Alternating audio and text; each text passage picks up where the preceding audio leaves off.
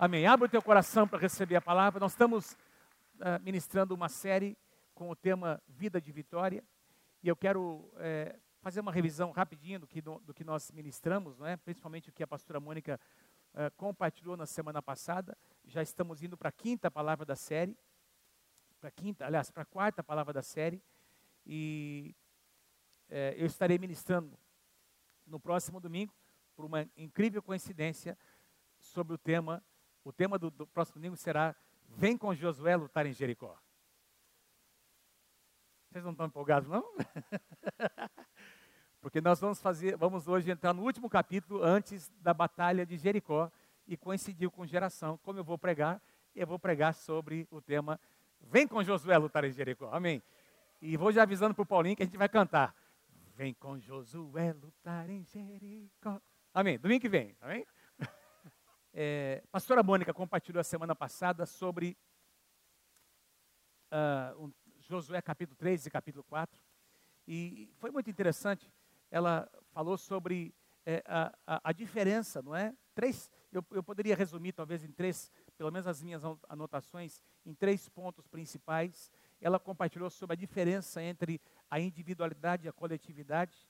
Na época de Moisés, era a época de um homem fazendo as coisas, sendo usado por Deus. Josué representa a geração do corpo de Cristo, os sacerdotes que pisam nas águas do Jordão e as águas se abriram. Ela também compartilhou sobre a atitude de obediência e, a, e, a, e fé que caminham juntos e concluiu a mensagem falando sobre aqueles marcos, aquelas pedras que foram levantadas tanto no leito do Rio Jordão quanto fora do rio e foram levantadas como um memorial para que todas as gerações pudessem se lembrar do que Deus havia feito naquele lugar. Hoje eu quero avançar e eu quero conversar com vocês. O tema de hoje é o poder de um lugar chamado Gilgal. O poder de um lugar chamado Gilgal. Diga assim comigo: o poder de Gilgal. Gilgal é o nome de uma cidade, de um local que significa, esse, esse termo Gilgal significa separação. E a gente vai é, vamos visitar o capítulo 5. Se você trouxe a sua Bíblia, abra comigo a sua Bíblia no capítulo 5 de Josué. Capítulo 5 de Josué. Nós vamos ler todo o capítulo, são só 15 versículos. E você vai observar na sua Bíblia que esse capítulo é dividido em três partes, não é? Em três partes. São três acontecimentos importantes dentro do capítulo, capítulo 5 de Josué. E nós vamos falar exatamente sobre esse momento tão importante na história de Israel, antes que, ele pudessem avançar, que eles pudessem avançar para a sua primeira conquista, que foi exatamente a cidade de Jericó. Meus irmãos, até aquele momento, nós encontramos uma nação agora entrando, não é? Começando a experimentar é, é, os benefícios de uma terra que havia sido prometida centenas de anos a Abraão. E o ponto culminante dessa que essa primeira geração havia experimentado foi exatamente a passagem pelo Jordão. Nós aprendemos aqui a semana passada com a pastora Mônica, as águas do Jordão se abrindo, sendo retidas muitos quilômetros antes daquele, daquele lugar de passagem, um milagre tremendo que Deus fez naquele lugar. E eu fico imaginando, meus irmãos, a alegria daquele povo, sim ou não? Já, imagina você está ali, uh, cerca de 3 a 4 milhões de pessoas, você tem que cruzar um rio, não teria como passar, não tinha, uma, não tinha como construir uma ponte, ou arrumar um sistema de balsa, barcos, etc. Impossível, a única maneira era um milagre de Deus, e o milagre aconteceu, não é? As águas se abriram. Eu fico imaginando, depois que o povo passou, queridos, eles passaram o rio Jordão, e aí era só alegria, porque depois que o milagre acontece, é só alegria, amém, irmãos? Sim ou não? Quem aqui gosta de experimentar um milagre? Diga amém. É maravilhoso quando nós experimentamos milagres, quando nós vemos, experimentamos a provisão de Deus, uma cura física, uma situação onde havia uma sentença e Deus muda aquela sentença, Deus age e todo mundo tem que reconhecer que, que foi algo sobrenatural que aconteceu. Mas agora, meus irmãos, quando o rio se fecha de atrás deles, eu fico imaginando que é mais ou menos é uma mistura de sentimentos. Por quê? Porque quando as águas se fecham atrás da, daquela nação, Deus estabeleceu uma linha demarcatória entre o passado e o presente e o futuro. Sim ou não? Ou seja, a opção de voltar, a opção de retroceder, não existia mais. E aí, interessante que Deus, eu vou falar sobre isso a semana que vem, não é? Deus fez com que Israel atravessasse o Jordão exatamente em frente a essa grande cidade ou muralha chamada Jericó. Eles não tinham mais para onde ir. Então houve o Jordão representou um grande milagre de Deus, mas também representou uma linha demarcatória, uma linha que foi cruzada e, e que representava algo. Não era possível mais voltar para trás. E eu penso que, meus irmãos, muitas vezes nós é, nós experimentamos momentos assim, momentos ou estações assim na nossa vida, em que nós cruzamos determinadas linhas e não dá mais para voltar para trás. Amém? Por exemplo, quando você nasce de novo, quando você experimenta o novo nascimento, é ou não é uma linha demarcatória? É antes de Cristo e depois de Cristo. Então, não existe mais. Uma vez que você experimenta o que Jesus tem para te oferecer, uma vez que você conhece o que a palavra de Deus diz, as promessas de Deus, não tem como voltar. Você nunca mais vai ser feliz no mundo depois que você conhece o Senhor Jesus. Aliás, tem gente que tenta voltar, tem gente que tenta ficar dentro da igreja, com um pé na igreja e um pé no mundo, e essa pessoa nunca vai ser feliz, porque agora ela experimentou alguma coisa que o mundo já não consegue mais dar para ela uma linha demarcatória. O casamento é uma linha demarcatória, sim ou não? Quando você vem para o altar com alguém, quando você faz um voto com alguém, é para toda a vida. Não tem como ser infiel, não tem como negociar, não tem como dividir esse espaço. Esse espaço é só da esposa, é só do marido, porque uma linha foi cruzada e não tem como mais voltar atrás. Quando você vence um vício, por exemplo, Deus te liberta, não é? Você é curado pelo poder de Deus e Deus, de alguma forma, te oferece um processo de cura. Não tem como voltar. Você não pode brincar mais com fogo. Porque se você voltar a brincar, se você voltar perto, se você voltar a frequentar alguns lugares e, e, tiver, e voltar a ter determinadas amizades, você vai cair, você vai retroceder, porque uma linha demarcatória foi estabelecida. Quem está comigo? Que coisa entende esse princípio? E na nossa vida, durante a nossa trajetória, enquanto nós vamos caminhando, eu creio, meus irmãos, que Deus, eh, na medida que nós damos passos de fé, esses passos são como atos proféticos que estabelecem uma nova fronteira atrás de nós. Eu me lembro quando eu fiz faculdade de engenharia, engenharia mecânica, trabalhei numa empresa que prestava serviços para uma para Volvo no Brasil, lá em Curitiba. E eu muitas vezes fui conversar com aqueles engenheiros naquela, naquela empresa, não é? E, eu, e o meu sonho era trabalhar naquela uma empresa extremamente estruturada, meu sonho era trabalhar ali. E eu, enquanto trabalhava nessa, nessa empresa que prestava serviços, não é? é, é o, o engenheiro, o colega com quem eu fiz amizade, ele me pediu um currículo meu, e esse currículo ficou lá. E o tempo, o tempo passou, meus irmãos, e eu um dia Deus nos chamou para o ministério de tempo integral. Alguns anos se passaram e Deus nos chamou para o ministério de, de tempo integral nós entramos, quando nós entramos para seguir a nossa vocação, o meu salário de engenheiro, o meu salário que eu recebia como engenheiro, no dia exato em que nós começamos como pastor, aliás, não é nem como pastor, não é? Que nós ainda demorou algum tempo para a gente ser estabelecido. O nosso salário na ponta do lápis foi reduzido a pouco menos da metade do que, nós receb, do que a gente recebia. E aí, começamos aquela jornada, e eu me lembro, lembra disso, amor? Que, aleluia não, irmão, aleluia. Foi necessário, né? Mas eu entendi o que você falou. Eu me lembro que algumas semanas depois, eu recebo um telefonema. Eu estou ali em casa, é? acho que era uma segunda ou terça-feira, uma segunda-feira, se não me engano. Depois de um culto, final de semana maravilhoso, recebo um telefonema daquele meu amigo para quem eu tinha, com quem eu tinha deixado meu currículo. E dizendo, Davi, tudo bem, cara? Teu nome foi aprovado, meu. Vem aqui, você vai começar a trabalhar, vem aqui, tem uma entrevista para você fazer, mas o teu currículo já está na mão do, do diretor e está fechado. Eu falei, meu irmão, muito obrigado. Meu irmão não, falei, Satanás, muito obrigado. Eu falei, muito obrigado, mas não dá mais. Mas como assim não dá mais? Eu sei que você queria. Eu, e nós começamos uma conversa. E ele começou, mas por que, que você não quer? E eu aí quando eu falei para ele a razão pela qual eu não estava aceitando o convite, ele falou: Você está doido, cara. Você está louco. Mas eu entendia, meus irmãos, desde aquela época, que uma linha havia sido ultrapassada. E eu não podia retornar mais. Eu tinha ultrapassado uma linha.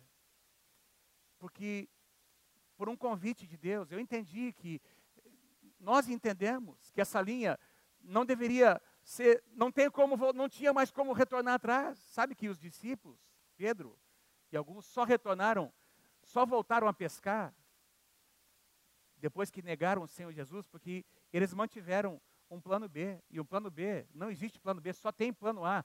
Você só tem uma, um jeito de viver com Deus, não existe plano B. Quando algumas determinadas linhas são cruzadas, não tem como voltar atrás, meus irmãos. E Pedro precisou ser curado por Deus e precisou destruir aqueles, não sei se ele destruiu aqueles barquinhos ou vendeu, não é? Tem uma canção que a gente diz que a gente tem que, como é que é, afundar o, afundei, afundei meus, meus, meus barcos no cais, né? Eu queimei as carroças, eu, não é? Por quê? Porque uma linha demarcatória foi ultrapassada e não é mais possível retornar atrás.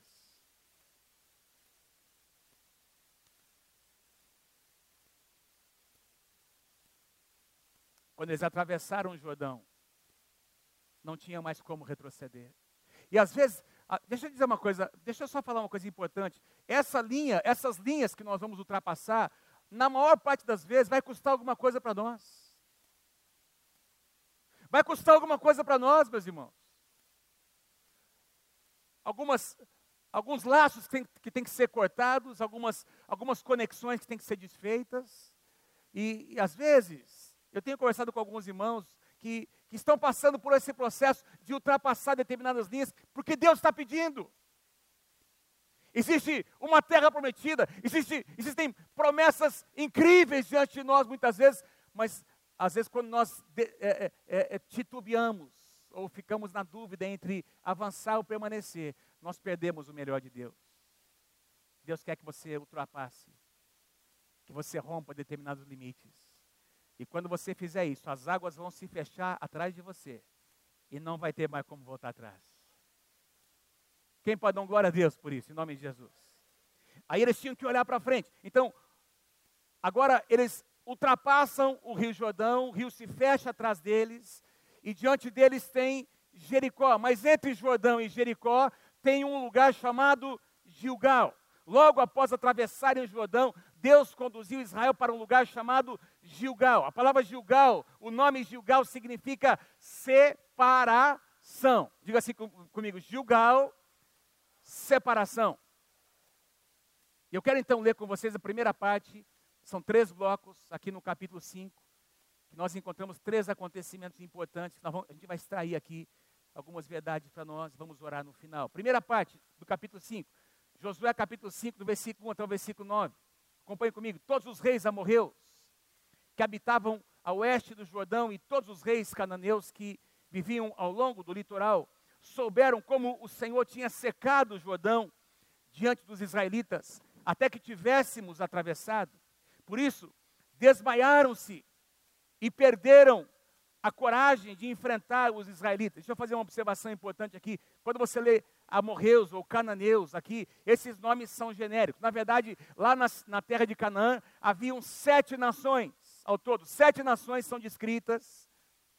E às vezes a gente lê amorreus, cananeus, são nomes genéricos, não é? E quando a gente fala sobre reis, por exemplo, em Jericó havia o rei de Jericó. Lembra quando Rabi foi enviada? Aliás, quando os espias foram enviados e, lá, e, e estavam na casa de Rabi, diz que o rei de Jericó enviou os seus mensageiros para localizar aqueles espias. Por que rei? Porque algumas cidades maiores, fortificadas, tinham ali uma espécie de prefeito, um governador, que, que era reconhecido como rei daquele espaço. Mas eles faziam parte de nações maiores, sete nações maiores. E aí diz que essas nações todas, agora o medo está consumindo o seu coração por causa do milagre que Deus havia feito. Versículo 2: Naquela ocasião o Senhor disse a Josué: Faça facas de, de, ah, de pedra e circuncide os israelitas. Josué fez facas de pedra e circuncidou os israelitas em Gileade, Gileate, Aralote. Ele fez isso porque todos os homens aptos para a guerra morreram no deserto, depois de terem saído do Egito. Todos que saíram haviam sido circuncidados, mas todos os que nasceram no deserto, no caminho, depois da saída do Egito, não passaram pela circuncisão. Os israelitas andaram 40 anos pelo deserto até que todos os guerreiros que tinham saído do Egito morressem, visto que não tinham obedecido ao Senhor, pois o Senhor lhes havia jurado que não veriam a terra da, que prometera aos seus antepassados, que nos daria, terra onde manam leite e mel. Versículo 7: Assim, em lugar deles, colocou seus filhos.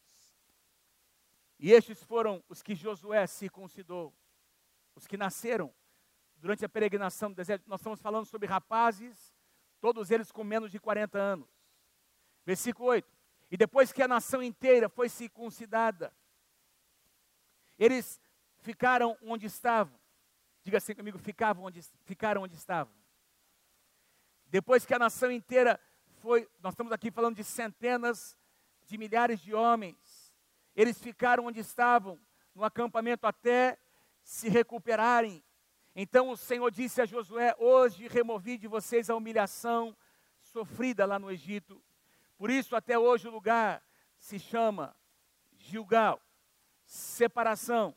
Então, a ordem de Deus para Josué foi: antes de nós avançarmos, antes de vocês conquistarem a terra, tem uma coisa que tem que ser resolvida.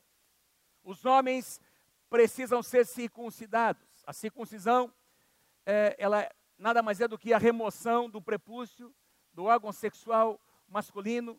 E esse sinal foi estabelecido por Deus em Gênesis capítulo 17. Não tenho tempo para ler com vocês, mas vocês vão se lembrar que Deus, quando chama Abraão, em Gênesis capítulo 12, Deus começa a ter alguns encontros com Abraão, e no capítulo 17, Deus renova a sua aliança com este homem de Deus, e Deus muda o seu nome, dizendo para Abraão: Abraão, você será pai de muitas nações. E a Bíblia diz que Deus faz esse conceito, essa aliança com Abraão, e pede para Abraão um sinal. Deus estabelece um sinal. A partir de hoje, Abraão, todos os homens, rapazes nascidos na sua descendência, serão circuncidados serão circuncidados. Esse é o sinal da aliança. E eu, eu li alguns comentários muito interessantes, não é? Que esse era um sinal que diferenciava aqueles homens, de todos os homens de, de qualquer outra nação. Os homens daquela nação, da nação de Israel, foram marcados por Deus. Deus deseja marcar os homens da nossa geração. Deus está levantando homens nesses dias marcados com a marca da promessa no seu coração, na sua alma.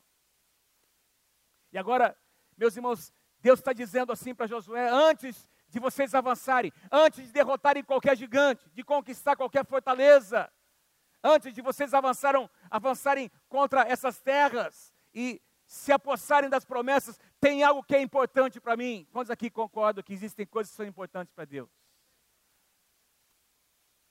Deus está dizendo, tem algumas coisas que eu, eu, me importo mais com algumas coisas do que com outras. É como se Deus estivesse dizendo antes da conquista, melhor dizendo, mais importante do que a conquista é o que eu vou fazer antes no coração de vocês.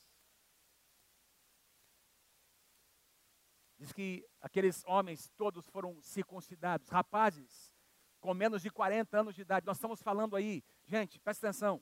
Se a gente tem um relato de que saíram do Egito cerca de 600 mil homens, fora as mulheres e crianças, não é? E crianças nasceram no deserto. Vamos colocar pelo menos aí um milhão de homens, um milhão e cem, duzentos, o dobro de homens, pelo menos, diz que todos eles, todos esses homens foram circuncidados. E é por isso que diz lá que eles permaneceram onde estavam, no acampamento, até se recuperarem, até que eles cicatrizassem, ou seja, nesse momento a nação ficou extremamente vulnerável. Mas Deus tinha, o pavor de Deus tinha vindo sobre os povos, por causa do milagre do Jordão, e agora Deus guarda a sua nação até que esses homens pudessem ser experimentar a cura. Versículo 9 diz, você pode acompanhar versículo 9. Então o Senhor disse a Josué: Hoje eu removi de vocês a humilhação sofrida no Egito. O que, é que significa isso? Presta atenção. Quando Israel sai do Egito, o plano de Deus, essa é a minha interpretação pelo menos, o plano de Deus é que eles entrassem na terra em algumas semanas. Essas algumas semanas duraram, durou, se estenderam por 40 anos. E a gente vai entender pelo contexto que durante esses 40 anos, Israel foi zombado pelos egípcios. Porque os egípcios passaram a dizer: que povo que é esse? Que Deus que é esse? Eles saíram, o Deus deles disse que em algumas semanas eles entrariam na terra, mas já faz 40 anos que nada disso aconteceu. E aquela geração que saiu aqui do Egito morreu no deserto. Então havia uma vergonha, havia um estigma sobre Israel. E aí Deus diz: Hoje eu estou tirando a vergonha de sobre o meu povo. Eu não sei se você já percebeu isso, mas Deus está removendo a vergonha de sobre o povo de Deus nessa nação. Eu vou dizer de novo: Deus está removendo a vergonha que estava sobre o povo de Deus nessa nação. Houve um tempo, houve um tempo, amém. Houve um tempo, na minha, uh, durante a minha infância e até a juventude, alguns vão se lembrar disso, ser crente, você era motivo de escárnio, você era motivo de chacota na escola, sim ou não? Na faculdade, os caras zombavam, os caras criticavam, mas você era o motivo das piadas, é assim que, é assim que era. Hoje, meu irmão, está havendo uma revolução nesse nosso país. A, a igreja do Senhor Jesus não para de crescer. Tem agora, os poderosos estão fazendo reuniões para saber o que é está acontecendo, porque os cristãos da nossa nação estão determinando o rumo do que vai acontecer na nossa nação. Os políticos, as pessoas que têm o poder nas suas mãos, estão parando para ouvir, para ouvir pastores e líderes, porque eles sabem que Deus tem colocado uma chave nas mãos da igreja. E Deus tem dito: eu vou remover a vergonha, estou removendo a vergonha de sobre meu povo. O que aconteceu agora não descende, meus irmãos. Três estádios simultaneamente reunidos, dois em São Paulo, um lá em, lá em, lá em Brasília, mais de 150 mil jovens. A média de idade, 24 anos. Louvando, adorando a Deus, entronizando Deus naquele lugar, clamando o sangue de Jesus pela nossa nação. Porque Deus está nos preparando para alguma coisa maravilhosa. O opróbrio, Deus diz: o opróbrio, eu estou removendo a vergonha. Eu estou, o que eu prometi, eu não sou homem para mentir, o que eu prometi vai acontecer. Gilgal é um lugar de separação, é lugar de definição. Isaías capítulo 61 diz, como parte das promessas de Deus: em lugar da vossa vergonha, eu trarei sobre vocês dupla honra. Louvado seja o nome do Senhor. Agora, não, não, importante a gente entender isso, que a circuncisão não se tratava apenas de um sinal externo, uma cirurgia feita no órgão sexual masculino. Era muito mais do que isso. E nós encontramos essa verdade até mesmo no Antigo Testamento. Eu vou ler com vocês dois versículos do Antigo Testamento, Deuteronômio capítulo 10, versículo 16. Quando Deus diz para Moisés, diga assim para o meu povo, circuncidai, a tradução atualizada é melhor, ela, ela, ela é mais fiel. Circuncidai, pois, o que? O vosso coração. E não mais endureçais a vossa serviço. Deus está dizendo para o seu povo, eu quero circuncisão de coração. Eu quero fazer uma obra, não é exterior, não é apenas uh, nos homens, é em toda a minha nação.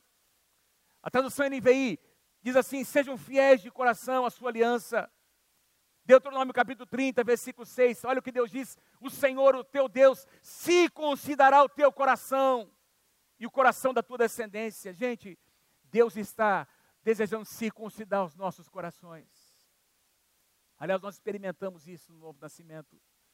O batismo das águas é uma figura. Nós vamos ler sobre isso em Colossenses capítulo 2, versículo 11. Olha o que Paulo diz no Novo Testamento em Cristo. Vocês foram circuncidados em Cristo vocês foram o quê? Circuncidados. Mas não, não por uma operação física, e sim uma operação espiritual, na qual foi removido o quê? O domínio da natureza humana.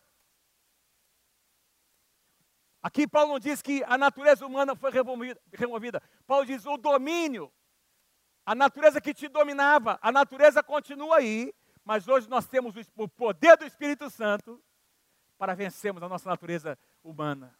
Então, nós temos uma natureza, o nosso corpo está se corrompendo, e a Bíblia diz que o último inimigo a ser vencido é a própria morte. Nós temos ainda, nós estamos sofrendo ainda os efeitos do pecado, mas a Bíblia diz que nós não vivemos, não precisamos mais viver debaixo do domínio do pecado. Quem pode dizer amém?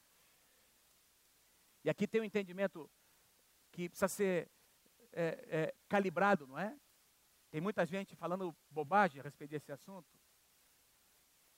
Paulo vai nos, se você continuar lendo o livro de, de Colossenses, você vai perceber que ele faz aqui uma, uma, uma ele faz uma alusão ao, ao, batismo nas águas. Ele, ele compara, ele, ele diz que a, que a circuncisão dos homens no Antigo Testamento é uma figura do que acontece no batismo hoje.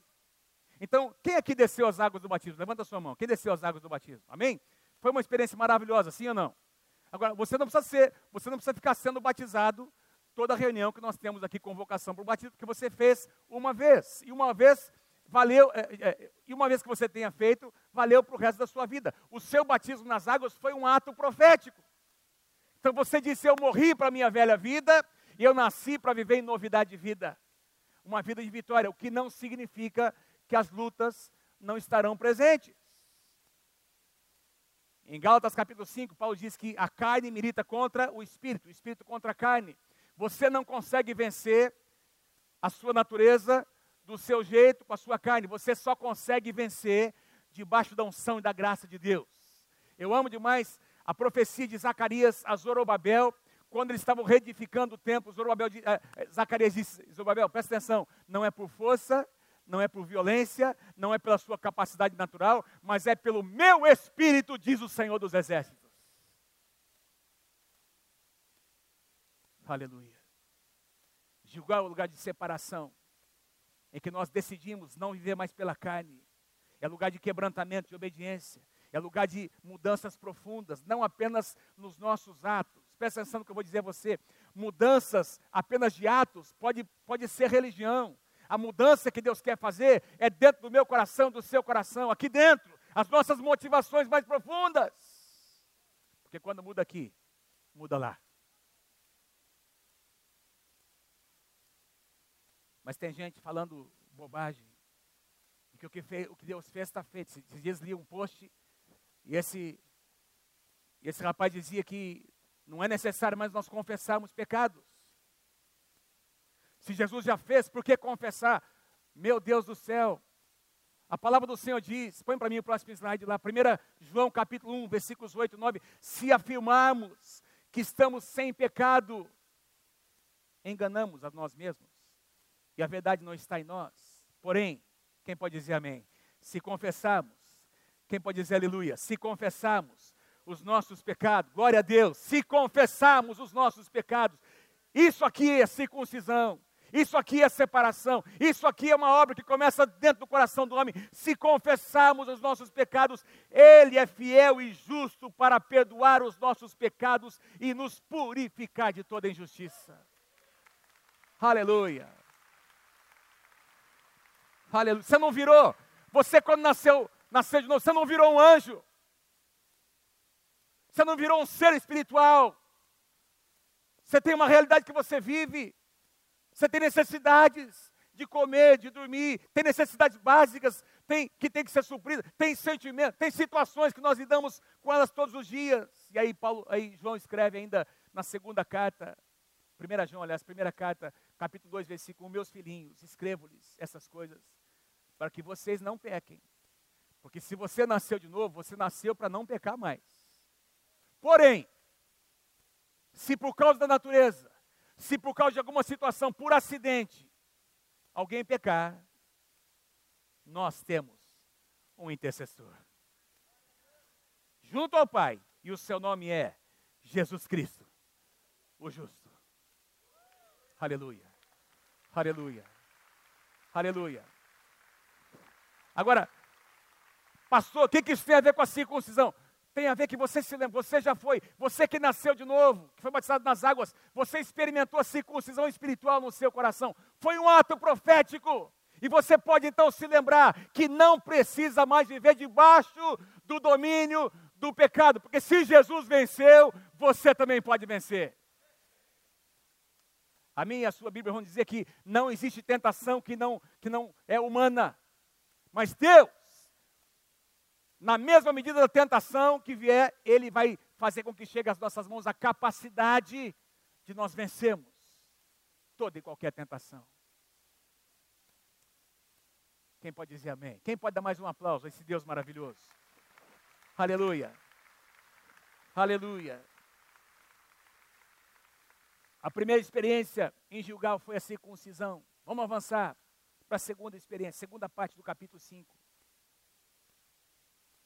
Vamos ser um pouco mais rápidos aqui, porque eu quero, eu quero finalizar enfocando a terceira experiência. Josué capítulo 5, versículos 10 a 12, na tarde do 14 dia do mês.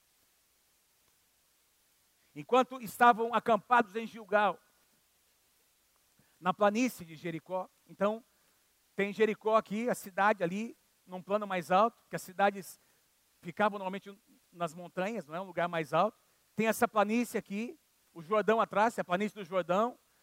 Tem agora a cidade de Jericó fortificada. Eles estão nessa planície, entre o Jordão e Jericó. Os israelitas, neste lugar chamado Gilgal, celebraram a Páscoa. Na verdade, foi a primeira Páscoa dentro da terra prometida.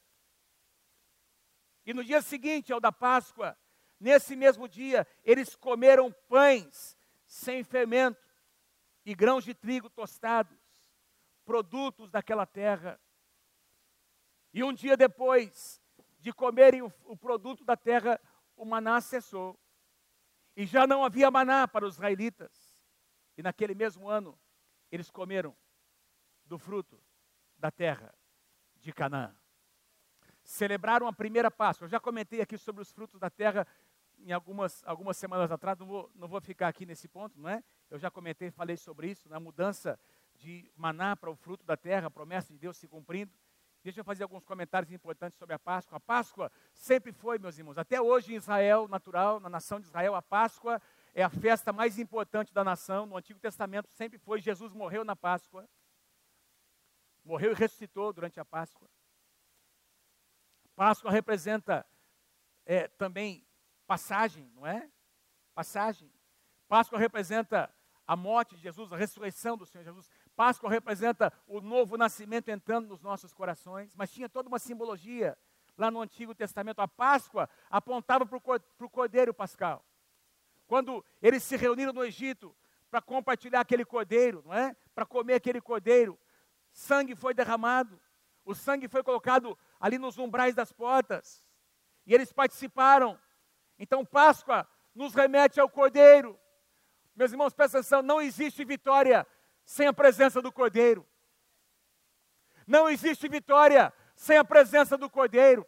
Você se torna vitorioso por causa do Cordeiro, porque, por aquilo que o Cordeiro fez em seu lugar. João Batista disse em João capítulo 1, versículo 29, no dia do batismo: Eis o Cordeiro de Deus que tira o pecado do mundo. Que ele cresça e que eu diminua. Então a Páscoa aponta para o Cordeiro. A Páscoa também aponta para o sangue do Cordeiro. Não apenas para o Cordeiro, mas para o poder do sangue. Lembra que foi o sangue que trouxe proteção para aquelas casas.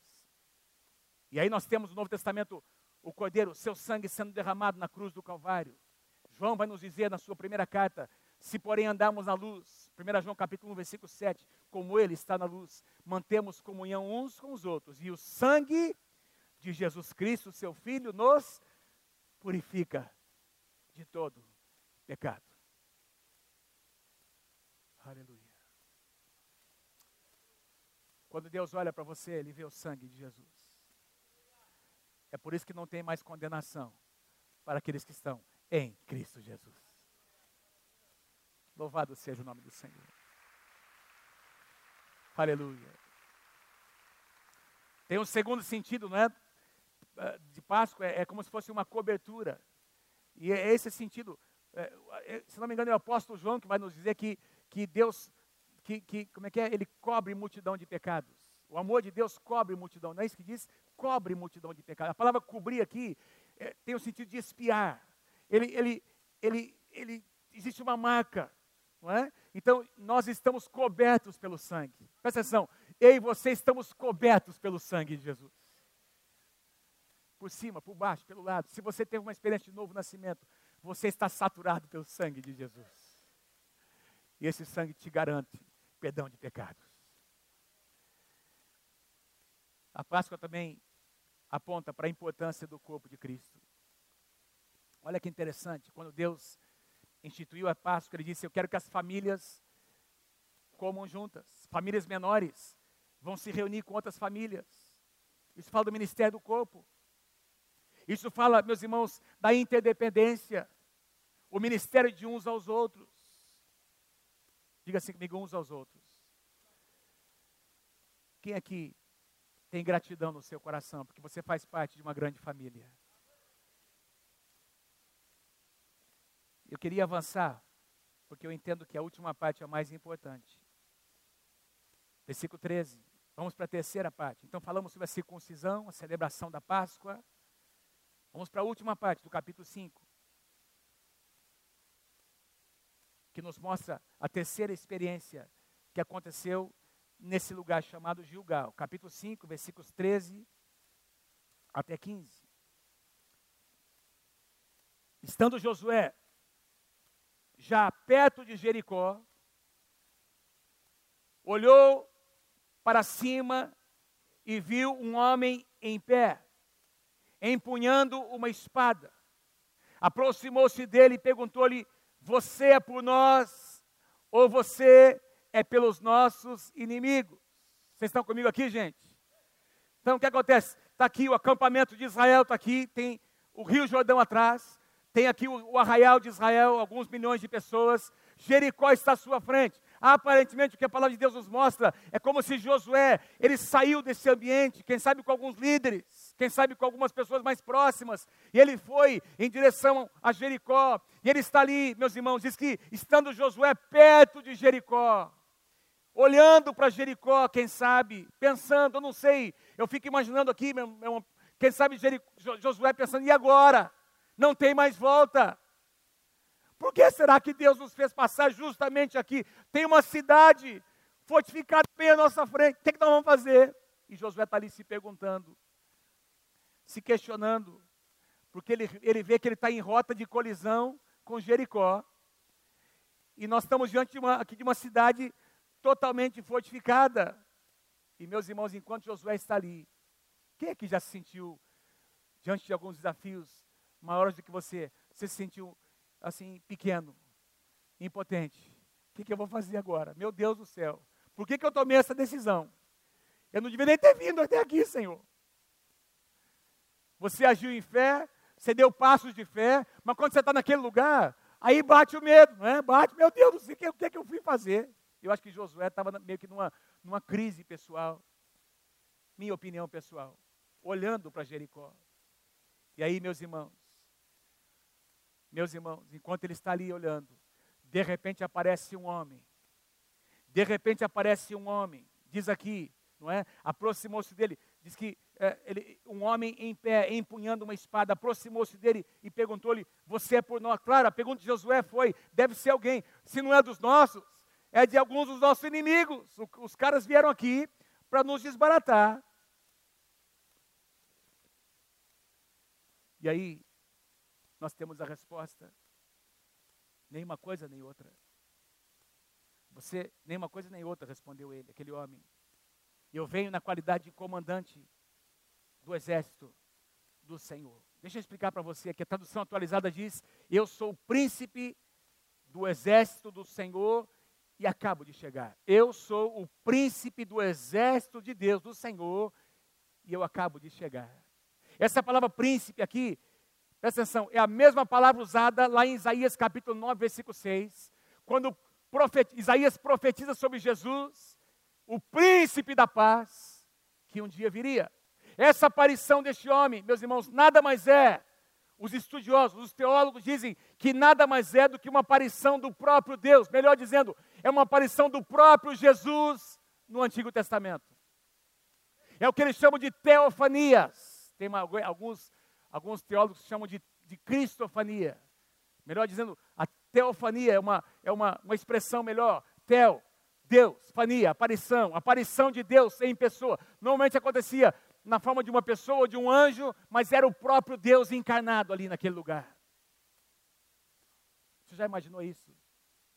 Jesus aparecendo no Antigo Testamento para um homem chamado Josué? O próprio Senhor Jesus. Como é que você sabe disso, pastor?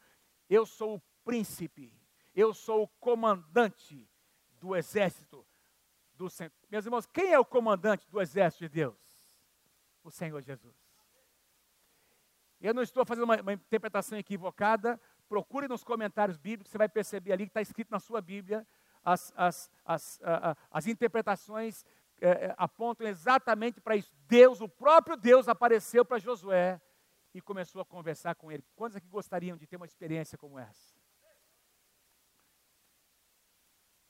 E aí, meu irmão, quando esse homem se apresenta, versículo 14, aí começa a fazer toda a diferença. Então, então, Josué prostrou-se em terra, rosto em terra, em sinal de respeito. Quem aqui respeita a presença de Deus, diga amém. Prostrou-se, rosto em terra, em sinal de respeito, e lhe perguntou: Que mensagem o meu Senhor tem para o seu povo? Louvado seja o nome do Senhor. Quando meus irmãos, Deus se apresenta, tudo que nós temos a fazer é ouvir o que Ele tem para dizer. Não tem mais perguntas, não tem mais dúvidas. Você sabe que Deus está ali, você sabe que é a presença de Deus. E aí Josué diz: qual é a mensagem? Qual é a direção? Eu, eu, se você mergulhar no texto aqui, meus irmãos, você vai perceber o seguinte: provavelmente eles passaram aqui algumas horas conversando. Porque em seguida, versículo 15 diz assim: O comandante do exército do Senhor respondeu: Tira as sandálias dos seus pés, pois o lugar em que você está é santo. E Josué tirou, termina aí. E aí nós entramos no capítulo 6 já, na dimensão de, da, da, da batalha de, de, de Jericó. Então muita coisa aconteceu aqui, meus irmãos. Nesse tempo em que Josué esteve, em que Josué teve um encontro com o próprio Deus. Eu fico imaginando Deus falando para ele: Josué, espera um pouquinho, ó, você vai avançar. Então eu quero que você, você vai levar o povo agora aqui nessa cidade, durante sete dias, uma volta por dia, e no último dia você vai dar sete voltas. E eu não consigo, eu não consigo encontrar ou pensar em Josué questionando Deus, por que, que tem que ser sete? Não pode ser seis? Não pode ser cinco? Por que, que tem que ser sete dias? E por que sete voltas no sétimo dia? Não, porque quando você está diante de Deus, você não tem pergunta para fazer, você tem ouvidos para ouvir o que Deus tem para dizer para você.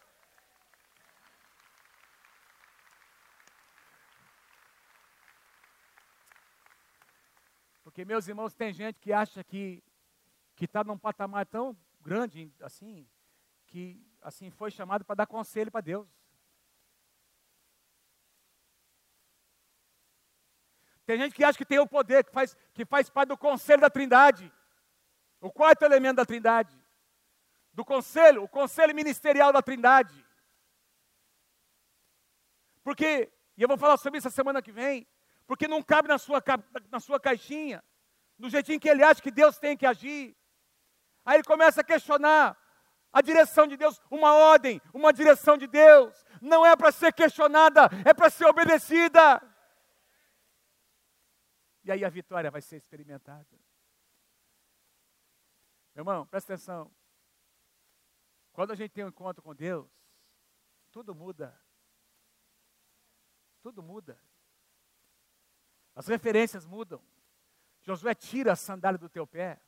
Porque esse lugar, não é porque aquele lugar ah, vamos fazer ali uma, uma igreja ali. Se você vai em Israel hoje, que é chamada a Terra Santa, não é? Por muita gente, a terra em si, a terra, não é? Você vai encontrar várias igrejas que representam como se fossem lugares sagrados, que ali aconteceu alguma coisa. Não é um lugar que é sagrado, o que é sagrado é a presença de Deus. A tua casa é um lugar sagrado, o teu carro é um lugar sagrado. Onde você estiver em contato com Deus, esse lugar é um lugar santo, porque Deus está ali. E aí Deus diz para Josué: tira as sandálias. Presta atenção. Pensa num soldado sem calçado, meu irmão. Soldado não pode ficar sem calçado. Um soldado não fica, não vive sem sandália. O cara, para ir para o campo de batalha, ele tem que ter os seus pés protegidos. Mas Deus está dizendo: antes de você ir para guerrear, eu quero você numa situação vulnerável na minha presença. Eu quero que você pare, fica vulnerável, tira as sandálias. Não é do teu jeito, não é o que você pensou, não são as suas estratégias, será a minha estratégia de guerra que trará a vitória para essa nação. Amém. Não é do meu jeito, não é do seu jeito, meu irmão. Eu queria concluir com, esse, com esses pensamentos. Três pontos importantes. Quero sugerir a você que você precisamos conhecer o poder de Gilgal. Quem quer conhecer aqui o poder de Gilgal? Diga amém.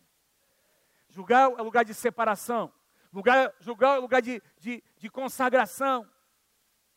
Primeiro ponto que eu queria resumir o que nós ministramos hoje. Deixe Deus parar você.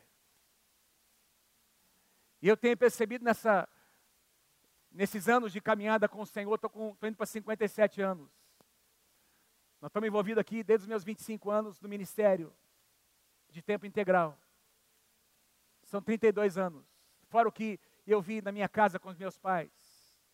E eu tenho aprendido, meus irmãos, tenho visto isso na vida dos meus, dos meus pais, nós temos experimentado isso. E eu tenho visto isso na vida de muitos homens e mulheres de Deus. De vez em quando Deus nos para.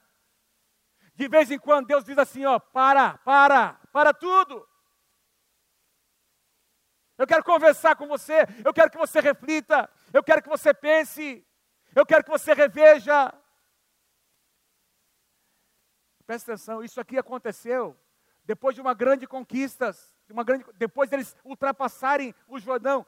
Deixa eu dizer uma coisa para você: tem grandes homens de Deus que caíram depois de grandes conquistas. Tem muita gente caindo depois de, de grandes feitos, porque, porque o cara baixa a guarda, o cara acha que pode, que consegue, que foi ele que fez. E aí Deus diz: espera um pouquinho, para. Para. Eu quero tratar com você. Quero tratar no teu casamento. Eu quero tratar com as suas atitudes, com seus hábitos. Eu quero, eu quero fazer alguma coisa dentro de você. E esse é o segundo ponto, é que tem a ver com a circuncisão. É no coração. A vitória, meu irmão, começa aqui dentro. Diga assim comigo: a vitória começa aqui dentro. Vamos lá comigo. A vitória começa aqui dentro. Diga assim: o milagre começa aqui dentro. Diga assim: um casamento restaurado começa aqui dentro. Uma mudança de sentença, uma mudança de sentença que começa aqui dentro. Uma, peta, uma porta aberta começa aqui dentro. Uma provisão que Deus começa aqui dentro. Um filho pródigo voltando para casa começa aqui dentro. Oração, jejum, quebrantamento, aqui dentro, aqui dentro. Deus faz primeiro aqui, para depois fazer lá. Mudanças externas nem sempre representam a obra de Deus. Pode ser só resultado de religião. O cara muda hoje, amanhã ele volta a fazer. Mas quando a mudança acontece aqui dentro, e a gente tem cantado nessa canção que é de dentro para fora. É de dentro para fora. Em terceiro lugar, o meu conselho para todos nós nessa manhã, encontre os seus lugares sagrados. Com Moisés aconteceu a mesma coisa lá no Monte Horebe antes de começar o seu ministério, Deus atrai a atenção de Moisés. Lembra aquela sarça que estava ardendo? E aí Moisés chega, se aproxima, ele fica ali olhando aquela, aquela maravilha de Deus. Qual foi a declaração de Deus? Tira as sandálias dos seus pés, porque eu estou aqui nesse lugar. Esse lugar é santo por causa da minha, não é o monte que é santo, é a presença de Deus que é santa, não é a tua casa em si, não é o teu carro, é porque quando você carrega a presença de Deus e tem um encontro com Deus, aquele lugar se torna santo na tua vida. E aí você tira, você se torna vulnerável, tira as sandálias. Tira as sandálias. Moisés teve que tirar suas sandálias.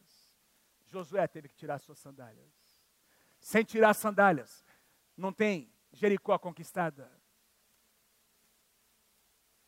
Encontre os seus lugares santos em que você vai tirar a sua sandália. É uma experiência pessoal.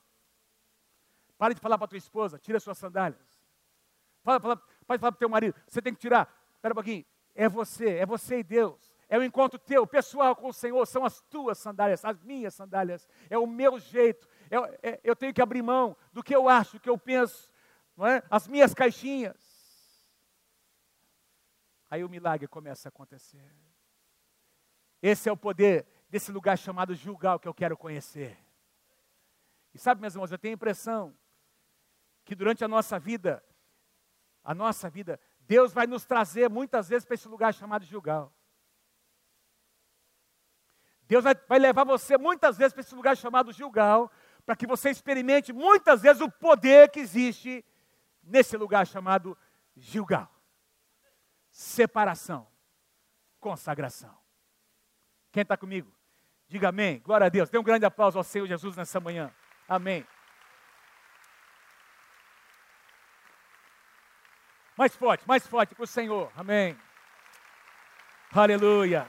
Obrigado, Deus. Fique em pé comigo, fique em pé comigo.